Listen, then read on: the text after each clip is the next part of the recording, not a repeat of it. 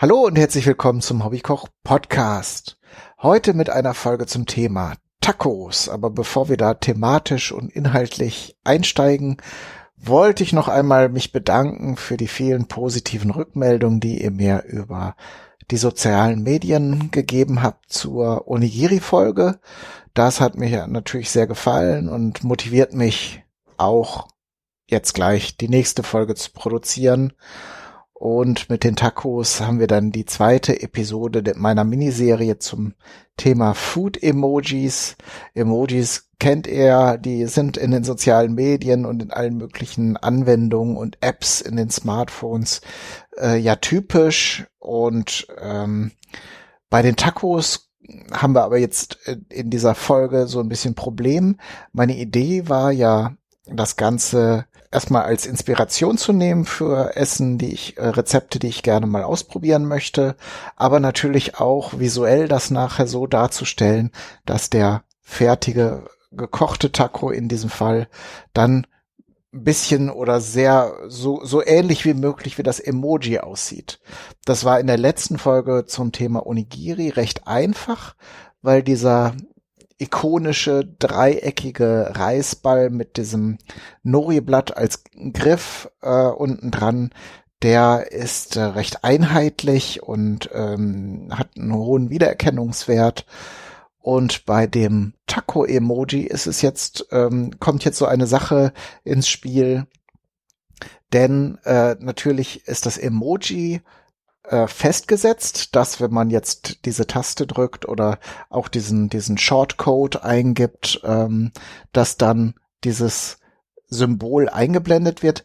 Wie das aussieht, wird aber letzten Endes davon definiert, in welcher App ihr das öffnet oder teilweise in welchem Betriebssystem ihr das anschaut. Und da ist das Taco-Emoji zum Beispiel ein bisschen unterschiedlicher, als jetzt das zum Beispiel bei dem Onigiri der Fall war. Ich versuche mal heute zwei Varianten zu machen. Da wäre zum, zum einen das, das Emoji, das äh, so in der äh, auf Apple-Geräten angezeigt wird. Das ist ein Taco mit Grillfleisch gefüllt. Da habe ich jetzt auch schon in der Vorbereitung Fleisch ein bisschen mariniert. Da verrate ich euch natürlich gleich auch noch, was ich da alles genommen habe. Aber marinieren ist natürlich immer, dauert immer etwas länger. Und ich habe mich dagegen entschieden, da jetzt Aufnahmen zu machen, wie ich das zusammenrühre. Da ist es, das ist relativ schnell erzählt und dann haben wir eine Pause weniger, wo ich das dann zusammenwerfe und äh, wir dann eben über Nacht warten, bis das weitergeht. Und die andere Variante, die ist äh, ja so mehr so eine Fast-Food-Variante, würde ich sagen. Äh, die ist dann eben nicht mit, mit Fleischstücken, sondern mit Hackfleisch.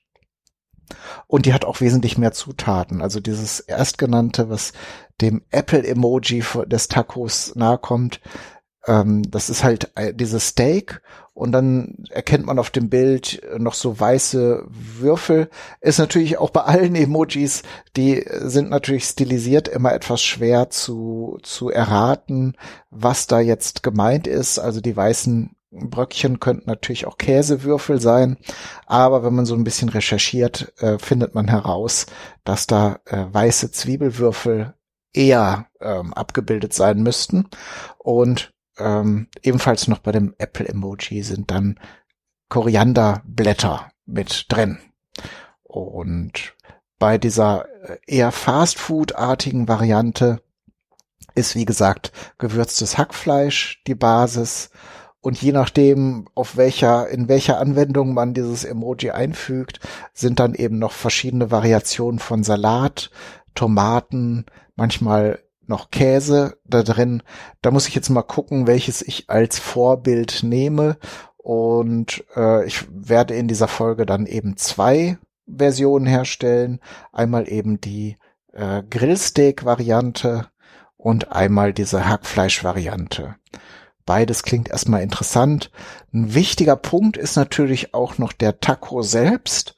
Das ist im Original in der südamerikanischen Küche ein Fladen aus Maismehl. Das äh, Maismehl bekommt man hier ja auch meistens eher als Grieß, also Polenta dieser Art. Und daraus ist es schwierig bis unmöglich. Ähm, ich habe da auch schon mal ein bisschen mit experimentiert, dann diese Maisfladen herzustellen, also zumindest welche, die dann auch äh, eine Füllung halten. Die werden dann eher etwas bröckelig. Ähm, zum Teil, manchmal kriegt man auch Mehl. Ich hatte auch vor dieser Sendung, auch vor einiger Zeit mal so ein paar Versuche gemacht, weil ich das schon immer mal wieder vorhatte, dieses, äh, diese, diese Tacos mal selber auszuprobieren. Und hatte auch eins entdeckt, mit dem sich ganz gut Fladen herstellen lassen. Ich hoffe mal, dass ich das dann wiederfinde. Wenn ja, dann mache ich auch noch mal frische. Ich habe aber jetzt im Supermarkt auch Tortilla Wraps gefunden mit einem hohen Maisanteil. In dem Fall ist aber auch noch Weizenmehl mit drin, ist also nicht so ganz authentisch, hat aber den Vorteil, dass die natürlich sehr stabil sind. Und auch in der Zubereitung gibt es natürlich äh, Unterschiede. Es gibt einmal die weichen Tacos, die dann eben ja flexibel sind und sich gut füllen lassen und die eher festen Tacos, die kann man hier zum Teil auch fertig kaufen. Äh, die sind dann auch wie die Tortilla-Chips sehr knusprig. Und ja, ich habe es zwei oder dreimal ausprobiert, damit Tacos zu machen. Das ist natürlich zwar lecker, aber äh, hat den doofen Effekt, dass wenn man einmal reinbeißt, dann zerspringt diese diese Hülle in tausend Fetzen und man hat im Grunde die ganze Füllung auf dem Teller liegen.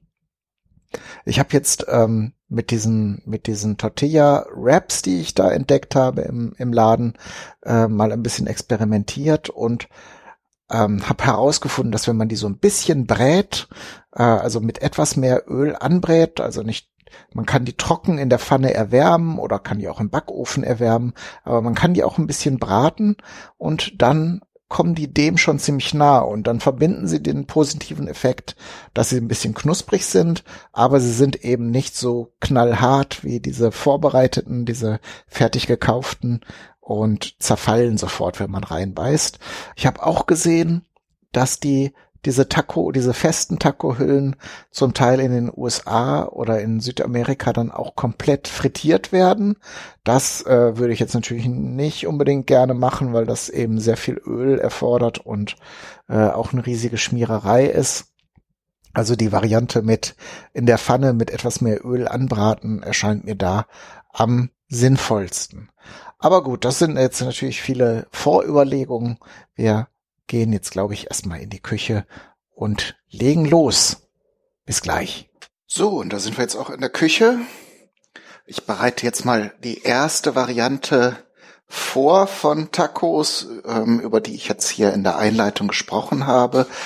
Ich, äh, das Fleisch, das eine Fleisch habe ich ja schon erwähnt am Anfang, habe ich mariniert, mich jetzt aber trotzdem dafür entschieden, mich erstmal der anderen Variante zu widmen, ja, der, wie ich es in der Einleitung genannt habe, eher Fastfood-artigen Taco-Version, die mit Hackfleisch zubereitet wird. Das Schöne ist, dass man das super vorbereiten kann. Also entweder dann eben, wenn man Zeit hat, das vorzubereiten für eine andere Tageszeit, wenn man das jetzt abends essen möchte oder dann irgendwie am Wochenende für die nächste Woche vorbereiten. Denn was ich jetzt erstmal machen werde, ist das Fleisch anbraten, das Hackfleisch und würzen. Und dann kann man das halt so angebraten äh, durchaus ein paar Tage in einer Frischhaltedose ähm, aufbewahren und entsprechend dann eben das als Füllung verwenden, wenn man es braucht und wenn man es möchte. Äh, Gewürze sind recht übersichtlich. Ich werde das mit ein wenig Knoblauch würzen. Den werde ich jetzt in dem Fall reiben. Ihr könnt das aber auch pressen, je nachdem, was ihr für sinnvoll und richtig haltet. Da gibt's ja manche Leute, die da eine ganz spezielle Methode bevorzugen. Ich habe das jetzt, ich habe die Pfanne auf größte Hitze gestellt. Äh, ich habe jetzt hier so eine beschichtete Pfanne genommen und habe das Hackfleisch jetzt so direkt reingenommen. Sonst bei anderen Pfannentypen hätte ich jetzt noch ein bisschen Öl da reingetan, aber das ist jetzt bei der beschichteten Pfanne, denke ich, nicht notwendig, zumal in dem Hackfleisch ja meistens auch genug Fett drin ist, dass man da eben nicht noch zusätzlich was dazugeben muss. Und da reibe ich jetzt hier meinen Knoblauch direkt oben drauf. Hab, die, hab, diesen, äh, hab dieses Hackfleisch auch jetzt so ein bisschen in der Pfanne schon verteilt und versucht so ein bisschen auseinanderzuziehen, das Ganze, damit es möglichst bräunt. Wenn man es einfach so als Fladen in die Pfanne wirft, dann zieht es ja ziemlich schnell Wasser und dann köchelt das eher, als dass es bräunt. Ähm, je nachdem, was für Fleisch man auch hat. Das äh, hat da sicher auch bei diesem Effekt, spielt das auch eine Rolle. So, und ich nehme jetzt auch nicht irrsinnige Mengen Knoblauch. Das könnt ihr natürlich, je nachdem wie ihr es mögt, auch hochfahren oder weniger noch nehmen. Also eine Knoblauchzehe reicht mir äh, in der Regel schon aus. Und dann kommt dazu Kreuzkümmel, so etwa äh, einen Teelöffel und scharfes Chilipulver auch so ein, naja, sagen wir zwei Teelöffel. Also wer es noch schärfer mag, kann natürlich auch mehr nehmen noch, aber äh, da Vicky hier das auch mit essen wird, äh, mache ich das nicht zu scharf. Also für Kinder ist es ja immer so eine Sache. Haben wir uns neulich gerade noch beim Abendessen drüber unterhalten. Äh, dass Vicky schon scharfes Essen mag, aber eben nicht zu scharf. So, und ein Teelöffel Salz kommt noch dazu. Dann haben wir es eigentlich schon im Wesentlichen an Gewürzen, was dran sein muss. Also in ein paar Rezepten habe ich gesehen, dass noch Oregano dazu kommt. Das ist nochmal ein spannendes Thema, weil es gibt in Südamerika wohl noch eine eigene Art von Oregano. Die werden auch sicher in irgendeiner Form verwandt sein. Ich hatte auch noch keine Gelegenheit, mal diesen ähm, Oregano, also diesen mexikanischen oder südamerikanischen Oregano zu probieren. Ob da jetzt so ein großer geschmacklicher Unterschied ist. Ähm, der frühere Kai hätte jetzt irgendwie im Internet sofort äh, sowas bestellt und ich war auch schon mal kurz davor, aber ich äh, bin da so ein bisschen vorsichtiger geworden, weil doch ich die Schränke ziemlich voll hab mit genau solchen Impulskäufen und überlege jetzt doch zwei bis dreimal mittlerweile, ob ich äh, jedes Gewürz haben möchte und ausprobieren möchte und äh, auch vor allen Dingen möchte ich erstmal die Sachen verwenden und aufbrauchen, die ich jetzt hier so über die Zeit angesammelt habe und das ist also auch noch vieles, was ich zum Teil noch gar nicht mal, noch kein einziges Mal äh, verwendet habe so dass ich mir da so ein bisschen so ein bisschen auferlegt habe, da nicht jeder Idee und jedem Impuls nachzurennen. Also ich habe mich dagegen entschieden, jetzt hier auch noch Oregano reinzutun. Das könnt ihr natürlich gerne machen. Würde ich dann auch so im Teelöffelbereich oder zwei Teelöffel Oregano nehmen. Ich mag es eigentlich so. Ich habe das so, wie ich es jetzt zubereite, auch schon probiert. Von daher weiß ich, dass das gut ist. Ich bräune das jetzt nur an. Und damit, damit das nachher nicht zu bröselig wird, kann man das jetzt so ein bisschen binden noch. Äh, da kann man zum Beispiel eine Dose gehackte Dosentomaten dazu tun. Wenn man es etwas süßer mag, kann man auch diese Taco-Soße, also diese Salsa-Soße verwenden. Ich glaube, das mache ich der Einfachheit halber mal äh, heute. Äh, ich habe zwar auch Dosentomaten da, aber ich glaube, heute nehme ich mal Salsa-Soße. Normalerweise bin ich da gerade auch, wenn ich hier für den Podcast koche, ein bisschen dagegen, solche Fertigprodukte zu verwenden. Aber wenn, das hier ist ja jetzt sozusagen die schnelle und einfache Variante, auch wenn sie eigentlich mehr Zutaten hat. Und da gönnen wir uns jetzt mal diese Abkürzung mit dem mit der Salsa-Soße. Die gebe ich allerdings erst zu, wenn das hier ordentlich angebräunt ist. Äh, und natürlich, weil jetzt hier auch noch das so ein bisschen zusammenhängt, kann man das auch natürlich mit einem Pfannenwender äh, so ein bisschen auseinanderziehen, damit es von allen Seiten bräunen kann. Aber mehr gibt es erstmal gar nicht zu erzählen. Die anderen Zutaten sind alle, äh, kommen, kommen alle so in, die, in den Taco rein, wie sie, wie sie daherkommen. Von daher würde ich sagen, bevor ich jetzt hier wieder zu viel vor mich hinquassele, mache ich eine kleine Pause und dann sehen wir uns wieder oder hören wir uns wieder, wenn ich den Taco fülle. Also ein paar der Zutaten werden noch klein geschnitten, aber das erzähle ich dann, wenn wir es fertig machen. Also bis gleich. So, das ging jetzt relativ schnell alles. Das Fleisch habe ich angebraten und dann habe ich, als die, äh, das Mikrofon aus war, noch etwas Speisestärke darüber äh, gestreuselt, damit so ein bisschen ja, Bindung da reinkommt und habe dann so ein so eine großzügigen, einen großzügigen Schuss von dieser Salsa-Soße darauf gegeben und jetzt brate ich gerade schon die, diese Mais-Wraps, diese Tortilla-Wraps an. Das habe ich, wie ich hier lang und breit in der Einleitung erzählt habe, äh, jetzt in reichlich Öl gemacht. Man kann die halt auch in der trockenen, vor allen Dingen beschichteten Pfanne dann gut, äh, wenn man wenn man Kalorien sparen möchte oder man das auch nicht so fettig haben möchte, einfach ähm, kann man das auch trocken äh, erhitzen. Aber tatsächlich ist es ganz gut, wenn man die so ein bisschen erwärmt, dann äh, schmeckt das deutlich besser. Ich habe jetzt auf den ersten Wrap, den ich hier gebräunt habe, schon ein bisschen Sour Cream getan. Sieht man in dem Emoji ganz äh, übrigens nicht. Äh, nebenbei erwähnt.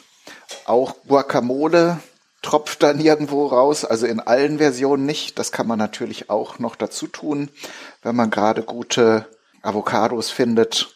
Also reichlich von der Hackfleischfüllung kommt unten rein. Dann reichlich Eisbergsalat. Habe ich jetzt eben auch schon klein geschnibbelt in ganz dünne Streifen. Die Art, wie ich das jetzt zubereite, ist nicht ganz so wichtig, weil ich habe mir überlegt, Fotos mache ich dann eher morgen. Also ich mache jetzt so viel, dass ich morgen auch noch was davon habe. Und äh, weil es jetzt auch langsam wieder dunkel wird, das ist dann halt äh, ja ein bisschen witzlos, wenn die Bilder nachher unter der äh, Lampe vom Esstisch äh, sehen halt nicht so schick aus. Ich fotografiere das doch lieber bei Tageslicht da sehen die Fotos wesentlich schöner aus. Und darum war es das jetzt an dieser Stelle. Kleiner, also ein Gedanke noch, der mir gekommen ist jetzt eben, während ich die Salatzutaten klein geschnitten habe. Das ist natürlich auch ein super Partyessen, gerade weil man die Hackfleischfüllungen schon vorbereiten kann. Da muss man dann halt nachher sehen, dass man das irgendwie gewärmt bereitstellen kann. Aber diese Salatzutaten kann man dann eben kleinschneiden und auf einem Buffet bereitstellen. Das haben wir ganz übrigens auch bei dem Podstock Festival gemacht. Also nicht alle Rezepte in dieser Reihe äh, sind wahrscheinlich Podstock Rezepte, aber da hatten wir ein ähnliches Konzept. Das Schöne ist vor allen Dingen, weil ja immer mal jemand dazwischen ist, der oder die keine Zwiebeln mag oder kein Käse oder sonst irgendwas, dass da, dass man sich das dann so zusammenstellen kann, wie man möchte. Und da fällt mir gerade ein, in dem Original ist ja auch noch Käse dabei und den habe ich tatsächlich auch gekauft.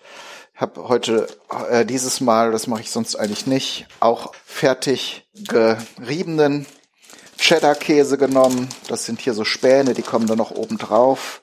Das mache ich dann natürlich bei dem Foto morgen auch noch. Äh, das ist natürlich jetzt auch eher Tex-Mex, also eher amerikanisch-amerikanische Küche. Die ähm, Südamerikaner haben da noch mal ganz andere äh, Käsesorten, die kriegt man aber hier sehr schlecht bis gar nicht oder nur in den großen Städten, wo vielleicht dann Fachhändler sind. Und darum habe ich jetzt hier den geraspelten Cheddar-Käse genommen. Aber vom Geschmacksurteil kann ich euch schon sagen, weil ich das auch schon mal so gemacht habe, das ist sehr lecker. Ist natürlich äh, auch ein schönes Sommeressen, weil viel Salat mit im Spiel ist. Aber rückblickend kann ich sagen, dass Tacos auch ganz gut im Winter schmecken und vermutlich auch im Frühling oder Herbst. Ja, hier bin ich nochmal aus dem Studio. Ich wollte nur noch kurz anmerken, dass ich das Foto, was ich ähm, eingangs gesagt habe, von dem von der Apple-Version des Taco-Emojis auch gemacht habe. Da habe ich ganz einfach eben ein Steak mariniert und gegrillt. Da wollte ich jetzt nicht unbedingt nochmal aus der Küche äh, senden. Deswegen ähm, habe einen dieser vorbereiteten Fladen genommen und äh, dann mit Zwiebelwürfeln und Korianderblättern äh, garniert. Äh, ich habe gesehen in der Vorbereitung für diese Art von Tacos, dass dann oft auch noch eine Soße gemacht wird, eine grüne Salsa-Soße. Die habe ich jetzt nicht mehr gemacht, weil die auch auf dem Bild nicht zu sehen ist und ich das jetzt nur der Vollständigkeit halber ähm, machen wollte. Also da werde ich jetzt auch kein Rezept dazu aufschreiben, weil die Gewürze ähm, ähnlich sind wie bei dem bei der Hackfleisch-Version.